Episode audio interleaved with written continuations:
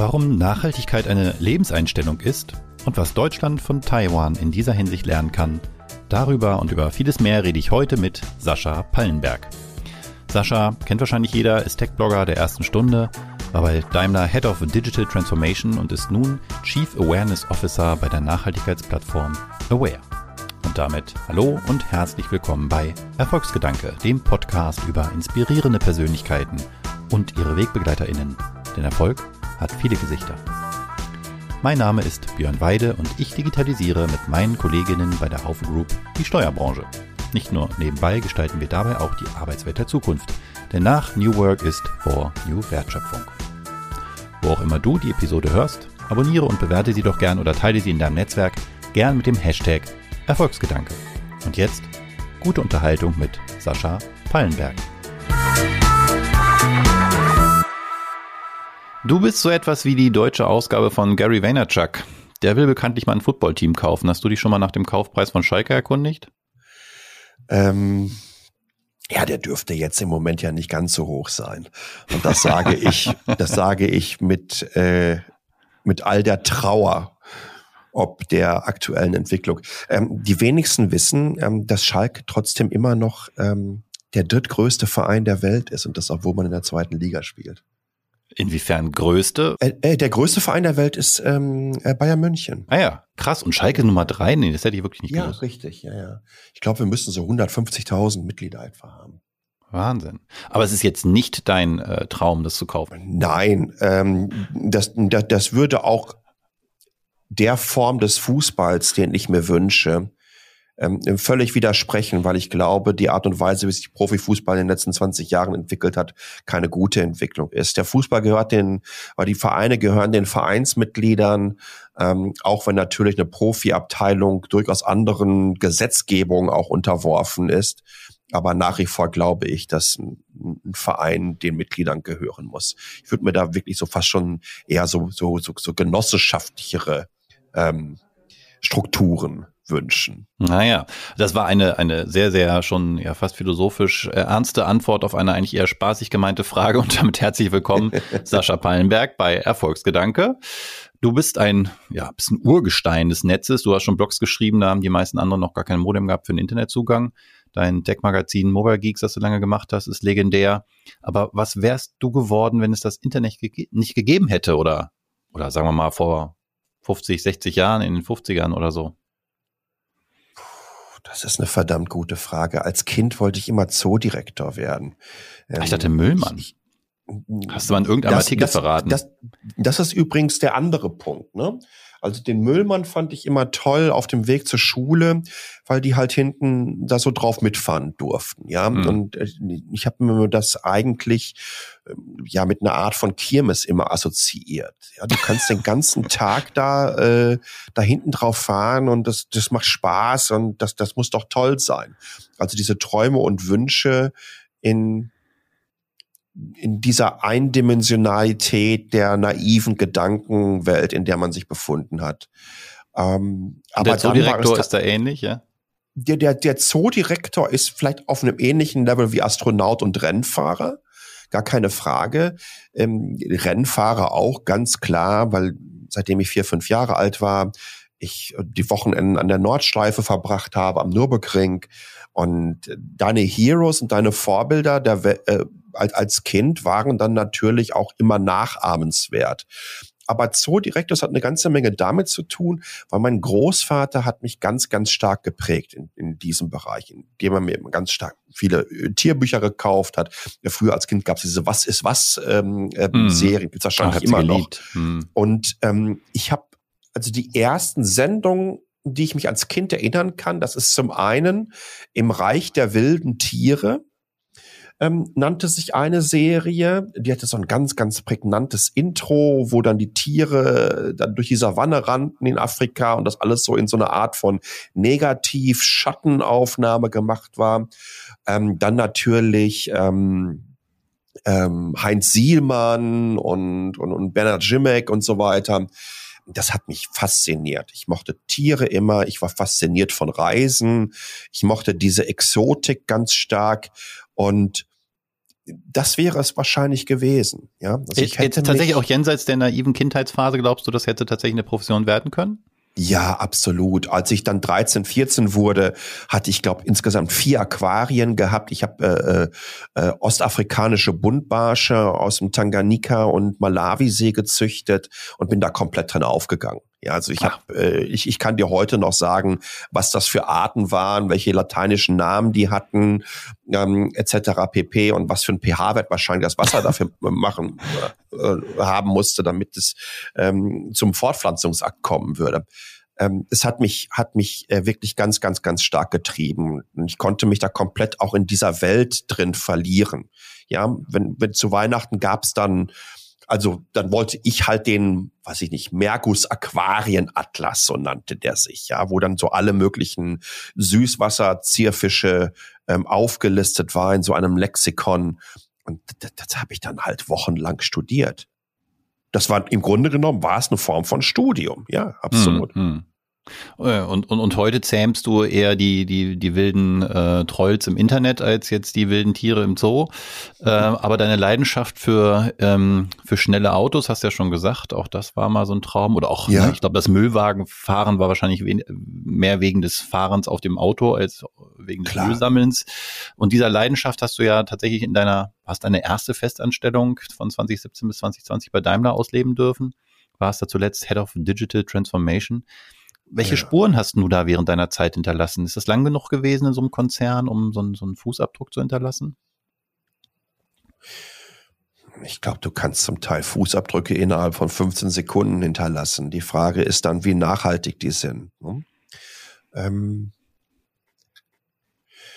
es ist sehr, sehr schwierig, glaube ich, ähm, selber über Momente innerhalb einer beruflichen Karriere und ich trenne hier das Berufliche vom Privaten nicht, weil es äh, auch der Daimler für mich nach wie vor eine Leidenschaft ist, äh, mhm. das eine ganze Menge damit zu tun hat, was diese Firma in den letzten 130 Jahren erreicht hat, welche Pionierinnen und Pioniere ähm, Teil dieser Daimler-Familie waren und auch der Menschen, die ich kennenlernen durfte, die mich ähm, äh, zum Teil auch wirklich berührt und bewegt haben das führt dann halt so weit, dass ich ähm, bis heute Morgen um halb fünf ähm, der Zeit hier in Taiwan halt noch den Formel 1 Grand Prix von Brasilien geschaut habe und mich tierisch drüber gefreut habe. Und ich sage immer noch, wie unser Team, ähm, wie, wie Lewis Hamilton das gewonnen hat. Und, und äh, against all odds, weil durch wahnsinnigen Strafenkatalog gegangen ist und das, begeistert mich so. Ne? Ich bin ein extrem begeisterungsfähiger Mensch und das habe ich auch immer wieder äh, versucht rüberzubringen äh, in meiner Zeit äh, dort, äh, andere Menschen für Neues zu begeistern, ähm, auch vielleicht zu erklären, dass natürlich Emotionen ein wichtiger Teil äh, dessen sind. Und das kann natürlich, da kann das Pendel in beide Richtungen ausschlagen. Ja, es werden sich auch äh, Kolleginnen und Kollegen äh, über mich beim Daimler äh, nicht nur einmal beschwert haben, ja, weil ich dann, äh, dann auch mal äh, also ich werde in diesem Leben kein Diplomat mehr werden. Ne? Das, das wollten wir sagen. Ähm, wobei diese vier die Jahre. ja, wen Sie da äh, engagieren, nehme ich an. Ja, ich denke schon. Aber wobei diese vier Jahre mich schon weitaus diplomatischer haben werden lassen. Aber es gab natürlich auch mal Momente, ähm, wenn du der Meinung bist, na, nee, da geht es nicht um Meinung, ja, sondern da geht es um knallharte Fakten. Wenn du weißt, dass du einfach basierend auf deiner Erfahrung ähm, und, und, und Expertise, die du mitbringst, weißt, wie das funktioniert. Und andere wissen es einfach nicht und wollen dich davon überzeugen, dass deren Nichtwissen als Fakt da stehen muss, dann haben wir natürlich ein Problem. Das ist ganz klar. Und dann muss man das dann, ähm, dann versucht man das ähm, empathisch zu lösen Und das geht dann bis zum gewissen Punkt. Und dann muss man einfach mal ganz klar sagen, bis hier und nicht weiter, weil wir sind jetzt hier nicht in einer basisdemokratischen Vereinigung unterwegs, sondern hier geht es darum, das auch mal ein bisschen unternehmerisch zu sehen. Und das ist für Menschen, die Zeit ihres Lebens in einem Angestelltenverhältnis waren, dann durchaus ein Problem. Und äh, für mich war es nie ein Anspruch, beim Daimler Karriere zu machen, sondern es ging mir immer darum, ähm, in, in dieser Company zu helfen, als, als Unternehmen an sich zu wachsen, an diesen Herausforderungen, die die letzten Jahre mit sich gebracht haben. Und dann treffen da ähm, ja keine Welten, sondern zum Teil Universen aufeinander. Ja. Ja, und dennoch, also du hast gesagt, äh, dieser Job war mehr als ein Job, war eine Leidenschaft, ähm, die dich ja schon sehr lange begleitet. Das heißt, es gab von deiner Seite ein Interesse dran, aber bist ja. auch ein äh, jemand, der auch ja gestalten und verändern will. Das ist natürlich bei so einem Koloss ähm, nicht so ganz einfach, aber daher nochmal die Frage, in den vier Jahren hast du das Gefühl, du konntest auch wirklich was verändern. Man ist dann doch ja nur eine Person in einem Riesenkonzern. Ähm, ja alle, allen bekannten Namen und so zum Trotz. Das ist ja schon auch ein Schlachtschiff, das man so leicht wahrscheinlich nicht ändert. Ähm, hast du ja. das Gefühl, du hast trotzdem was bewirkt? Ich habe zum Ende meiner Zeit beim Daimler ein Interview im PR-Report gegeben. Da habe ich nicht nur erklärt, wie wichtig diese Firma ist und was für tolle Errungenschaften sie geleistet hat, aber ich habe auch ähm, sehr, sehr direkte Kritik geübt. Das mochten einige überhaupt nicht. Ja, ich habe äh, Mails im dreistelligen Bereich bekommen. Ui. Über LinkedIn, über Twitter, per E-Mail. Ehemalige Kolleginnen und Kollegen, dann spannenderweise auch außerhalb des Konzerns, aus der Automobilindustrie, aus der Softwareindustrie, aus generell aus dem Konzern, aus Konzernumfeldern, ähm, wo sich Menschen bei mir bedankt haben, dass ich das mal so direkt angesprochen habe. Und äh, von daher glaube ich schon, dass ich vielleicht hier und da mal Menschen habe äh, kleines bisschen inspirieren und kitzeln dürfen, hm. äh, andere Perspektiven einzunehmen. Und dieses, dieses Konstrukt Arbeit und Arbeitsleistung als einen wichtigen Teil des eigenen Lebens auch anzusehen. Denn wenn wir nicht so stark in Kategorien des Ich arbeite, um zu leben denken, dann können Menschen auch das in so einen Konzern bringen, was man mit zum Teil wirklich unfassbar langweiligen Purpose Claims, die irgendwelche externen Agenturen dir da aufdrücken, äh, über diese Firma zu stülpen. Purpose und Werte bringen diejenigen in so ein Umfeld rein, die jeden Tag dahin gehen. Und von denen habe ich äh, viele kennengelernt. Ich war mal auf, auch auf einem Event in, in Bangkok innerhalb des ähm, Leadership 2020 Programms vom Daimler, ähm, was es leider nicht mehr gibt, aber was ganz, ganz wichtig war, um ja, kulturelle Veränderung, Kulturwandel anzutreiben, umso schlimmer ist das ganz einfach für diesen Konzern, dass es das in der Form nicht mehr gibt.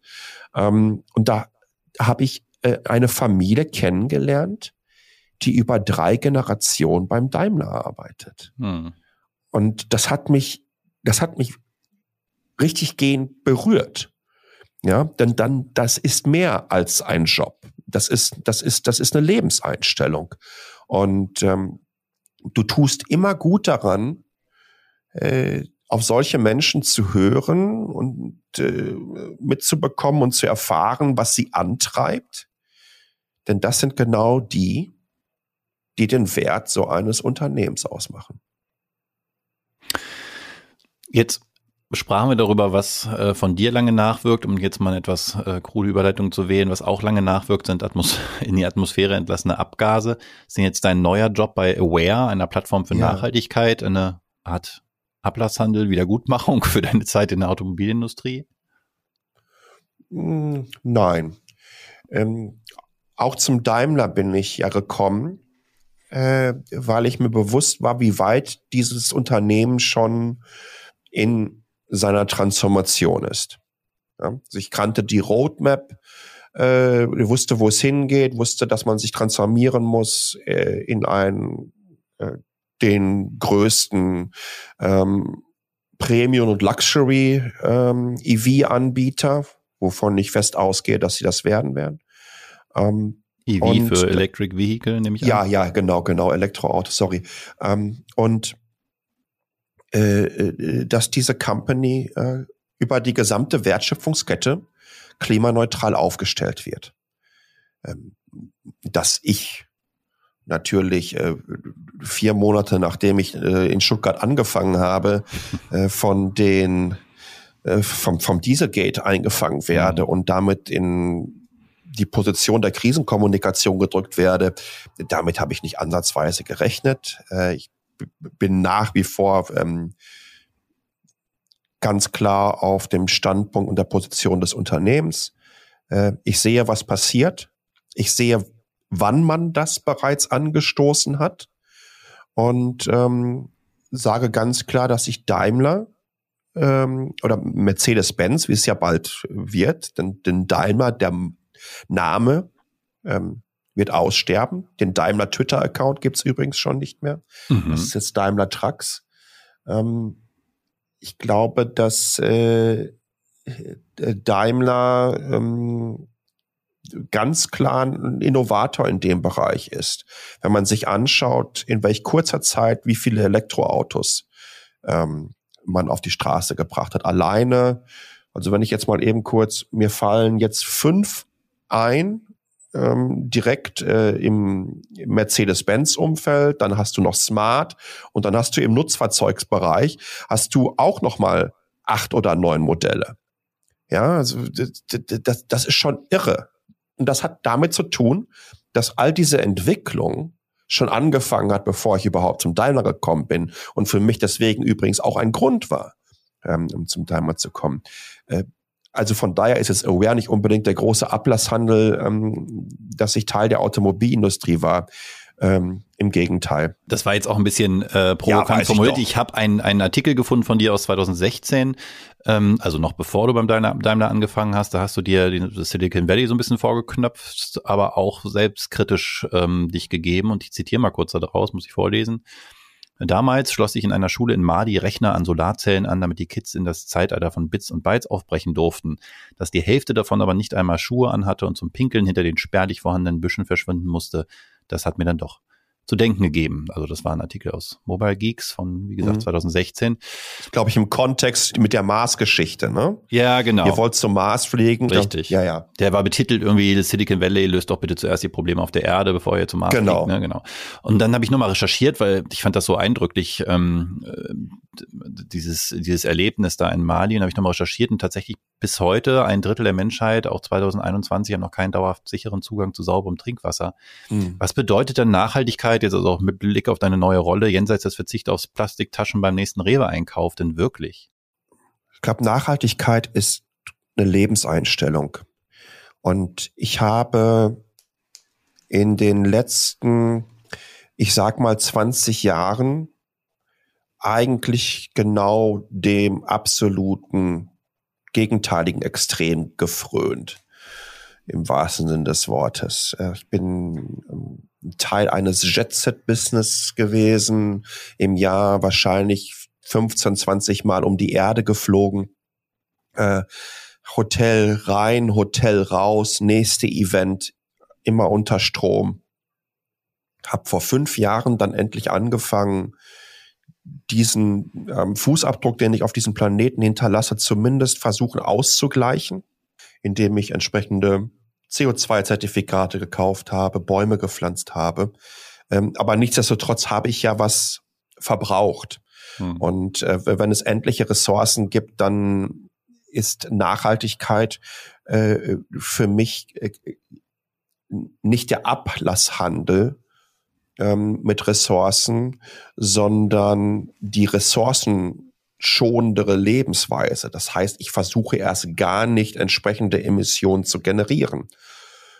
Die letzten anderthalb Jahre äh, haben meine Perspektive darauf nochmal ähm, so radikal verändert, ähm, obwohl ich mich, denke, auch in den letzten Jahren immer wieder sehr, sehr stark äh, positioniert habe, auch in Bezug auf Fridays for Future etc. pp ja, wie, wie wichtig und wie inspirierend das ist und die auch äh, für mich persönlich nochmal äh, starke Augenöffner waren. Ich denke, dass ich nachhaltiger lebe, nicht nur aufgrund von Corona, weil ich ja nun mal nicht mehr reise, aber auch in mhm. Zukunft äh, für die Zukunft Prozesse kennengelernt habe, dass ich mir denke, du, du musst es nicht mehr. Ne? Also ich, ich, wie gesagt, ich, ich will jetzt nicht sagen, dass ich diese Saulus zu Paulus Wandlung durchgemacht habe, aber ich habe Zeiten gehabt, da bin ich äh, die Strecke äh, Taipei San Francisco dreimal geflogen innerhalb von fünf Tagen und dann begrüßen dich ganz einfach äh, die Flight Attendants und fragen dich, ob du ein Praktikum hier machst. das ist dann schon ein bisschen komisch. Und das, das kann, das darf nie wieder passieren. Das ist unfassbar. Es kann nicht sein, dass ich einen Interkontinentalflug äh, heute leiste, der dann, je nachdem, in welcher Klasse ich fliege, ähm, eine CO2-Emission generiert, die in etwa das zwei- oder dreifache eines durchschnittlichen Mitteleuropäers im Jahr bedeuten würden. Und, und, und selbst das sind schon wahnsinnige Emissionen, die wir leisten, wenn wir das zum Beispiel mit einem durchschnittlichen Inder vergleichen würden. Da hat sich ordentlich was getan. Und dennoch machen wir das Thema heute doch viel an so Individualentscheidungen äh, am Konsumenten mhm. quasi fest. Ne? Du hast für dich jetzt erkannt, du willst das vielleicht nicht mehr. Ähm, aber wenn ich jetzt mal gucke, ein Kollege neulich, der ähm, einen Termin hier hatte, hatte ein ganz ein frischer Kollege, der fragt dann ja, wie soll ich denn reisen? Ich kann hier für 250 Euro mit der Bahn fahren oder für 70 Euro fliegen. Dann ist ja. das eben jenseits auch von der Individualentscheidung auch eine ökonomische Frage. Und ja, da fand ich klar. interessant, in einem Artikel von, ich glaube, Business Insider so zu lesen, von einer eurer Gründer Gründerin von Aware, ich weiß ehrlich gesagt nicht mehr, welches war, die gesagt hat, Nachhaltigkeit ist profitabel.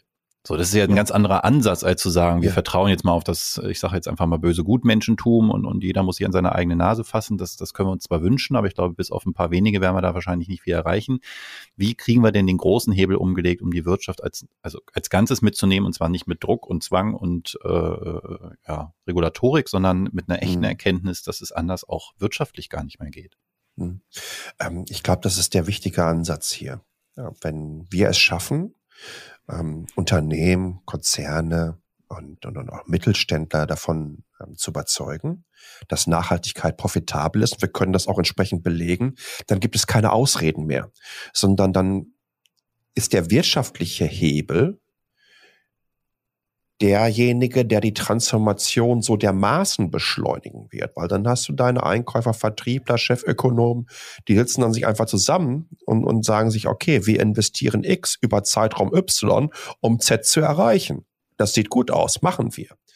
Und da müssen wir, glaube ich, hinkommen. Wir sind im Moment in einer Welt unterwegs, in der wir Nachhaltigkeit ganz, ganz stark über ähm, Verzicht definieren. Hm. Ich glaube aber, dass wir, der, dass der erste transformative Schritt sein muss, nachhaltige Alternativen aufzuzeigen. Und den meisten Menschen sind einfach so viele da nicht bekannt. Also das äh, kann sich um Energie äh, handeln, das kann sich auch um die Energie drehen, die wir selber in uns aufnehmen. Das heißt also, wie ernähren wir uns? Mhm. Ein ganz, ganz wichtiger Faktor ist natürlich der Verkehr. Wie, wie definiere ich Mobilität? Insbesondere urbane Mobilität. Die meisten Menschen in Deutschland leben in Städten und haben eigentlich die Möglichkeit, sich ohne ein privates Auto von A nach B ähm, zu bewegen. Und was auch noch ganz, ganz wichtig ist für mich, es gibt ja diesen, die, dieses klassische Jute statt Plastik-Szenario, ähm, wo sich viele Menschen auch noch dran erinnern können, als man gemerkt hat, okay, diese, diese Nachhaltigkeitsbranche äh, und Szene, das ist ja mindestens 30, 40 Jahre alt, das Ding. Ähm, da, da tut sich was. Es gibt gerade in der Modeindustrie, ähm, glaube so viele tolle ähm, Entwicklungen, dass man sich nachhaltig, äh, nachhaltiger kleiden kann. Übrigens, das Nachhaltigste ist einfach, deswegen werde ich ja auch in diesem Leben kein Fashion-Icon mehr werden, indem man einfach die Klamotten behält. Ja, ich habe vor äh, Ende letzten Jahres habe ich ein, ein T-Shirt vom Windows 7 Lounge hier in Taipei in die Kleiderklappe. und, das, und das war noch völlig okay gewesen. Das war vom Oktober 2009 viel nachhaltiger geht das dann gar nicht mehr. Ähm, ich brauche nicht äh, 75 Hemden. Ich kann eh nur eins anziehen. Es sei denn, es ist draußen sehr, sehr kalt und ich habe keine Jacke, dann ziehe ich halt drei oder vier an. Aber wer macht das schon? Ne? Ich brauche keine, ähm, das ist ja auch so eine ähnliche Diskussion. Ne? Ähm, wenn gesagt wird, so viele Autos parken im, im öffentlichen Raum, bin ich hundertprozentig dabei. Das ist viel das ist viel zu viel. Nur wird das dann schwierig, wenn du dann ähm, als Single oder zu zweit dann in einer 120 Quadratmeter Altbauwohnung ähm, hm. Äh, sitzt und, und so einen Tweet raushaust. Ja, auch in einer ich habe ja auch, ich lebe auf so 65 Quadratmeter und manchmal denke ich mir, meine Güte, also nach neuesten wissenschaftlichen Erkenntnissen werde ich auch in nächster Zukunft nicht in der Lage sein, in mehr als einem Raum mich aufhalten zu können. also brauche ich überhaupt das Esszimmer? Oder brauche ich dieses Wohnzimmer? Oder ist nicht eigentlich, bin ich nicht ein Mensch, der in so einer Homeoffice, Schlafzimmer, Küche, Badezimmer in so einem Szenario leben kann? Es gibt so viele Ansätze, das möchte ich damit sagen, wo wir individuelle Nachhaltigkeit, wenn wir uns ein klein wenig Gedanken darüber machen, ähm, sehr, sehr simpel definieren können und sehr, sehr schnell etwas ändern können. Das muss keine Raketenwissenschaft sein. Du lebst ja jetzt, hast du ein paar Mal schon gesagt, äh, schon seit 2009, glaube ich, in Taipei und hast mhm. irgendwo gesagt, da äh, spielt der Müllwagen für Elise und man trennt irgendwie in 15 verschiedenen Tonnen Müll und du hast berichtet davon, ja. dass man Nahverkehr da ganz anders wahrnimmt, eben als was Positives und nicht so für arme Leute und macht man nur, wenn es nicht an, nichts anderes mehr geht haben Inselstaaten einfach da einen anderen Zugang vielleicht auch, weil es offensichtlicher ist, wenn es äh, nicht läuft, was passiert? Also wenn sich Müll ansammelt, den man nicht los wird, wenn die äh, Meeresspiegel steigen? Hm, nein, leider nicht immer. Ähm, ich kenne auch ähm, das absolute Gegenteil. Ne? Also wenn du runter nach Indonesien oder Philippinen zum Teil ähm, ähm, fährst, da sieht das dann hinter der schicken Straße vorne zum Teil wirklich grausam aus. Es hat eine ganze Menge, glaube ich, mit Mentalitäten zu tun. Es hat eine ganze Menge auch mit gesellschaftlicher Entwicklung zu tun. Für mich ist das beste Beispiel da Indien. Ähm, du erlebst in Indien ein riesengroßes Problem, als ich zum ersten Mal da war, so vor zehn Jahren ähm, in, in, in Bangalore. Ähm, der, der ganze Plastikmüll auf den Straßen. Äh, zuvor haben halt die Kühe Abfälle gegessen, ne, die, die die ganze Zeit da durch die Straßen laufen. Und auf einmal kann das nicht mehr verwertet werden. Und das, das, das war eine riesengroße gesellschaftliche Herausforderung gewesen, weil die Infrastrukturen für eine entsprechende Müllabfuhr, Verwertung, mhm. Verbrennung, Recycling, wie auch immer, es überhaupt nicht gab. Also es hat zum einen was mit der mit der technologischen, industriellen und gesellschaftlichen Entwicklung zu tun. Es hat mit Mentalitäten zu tun. Ich glaube, dass Taiwaner neben den Japanern ähm, so die unglaublich also die machen jedem im Stuttgart, wenn der was von Kehrwoche erzählen will, richtig was vor. Ja, die laufen dann da einmal durch und fragen, wann hast du das letzte Mal hier zehn Jahre, 20 Jahre, wann hast du denn hier mal sauber gemacht?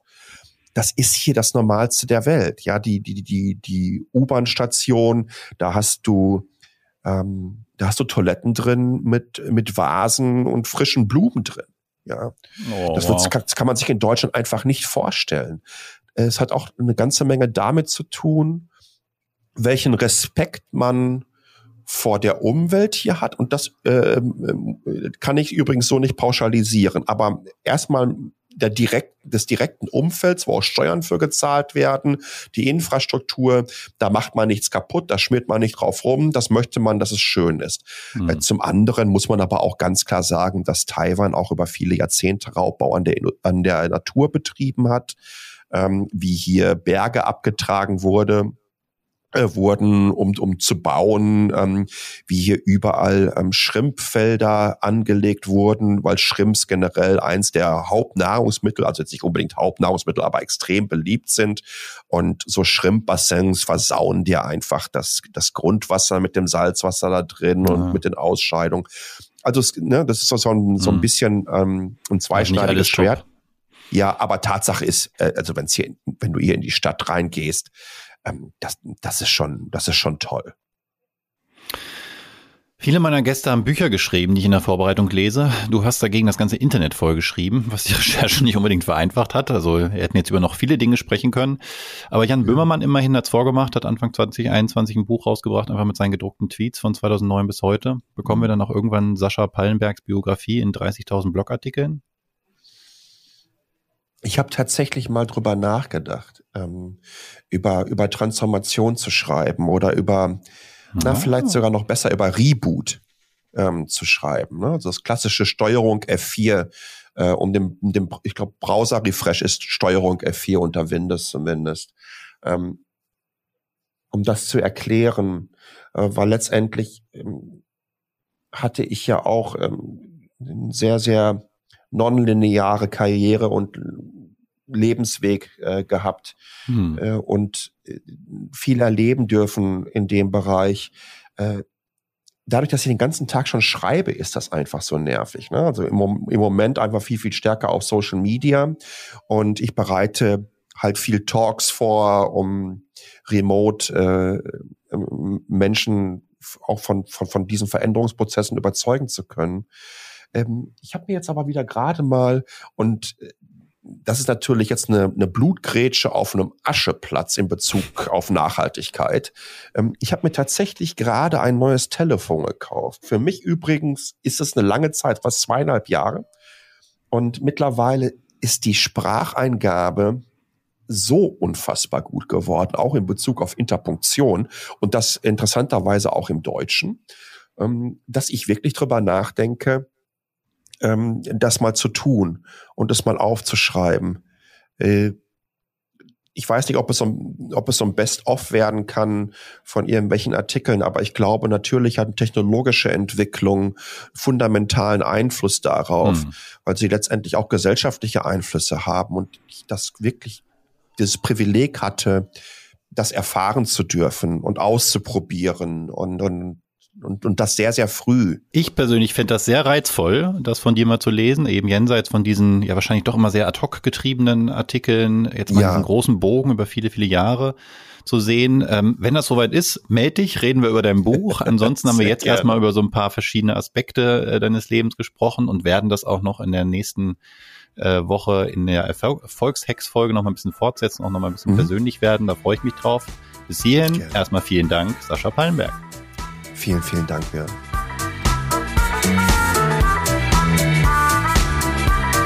Das war Erfolgsgedanke mit Sascha Pallenberg. Auf was könntet ihr gut verzichten für mehr Nachhaltigkeit im Leben? Reisen, Mode oder Wohnfläche?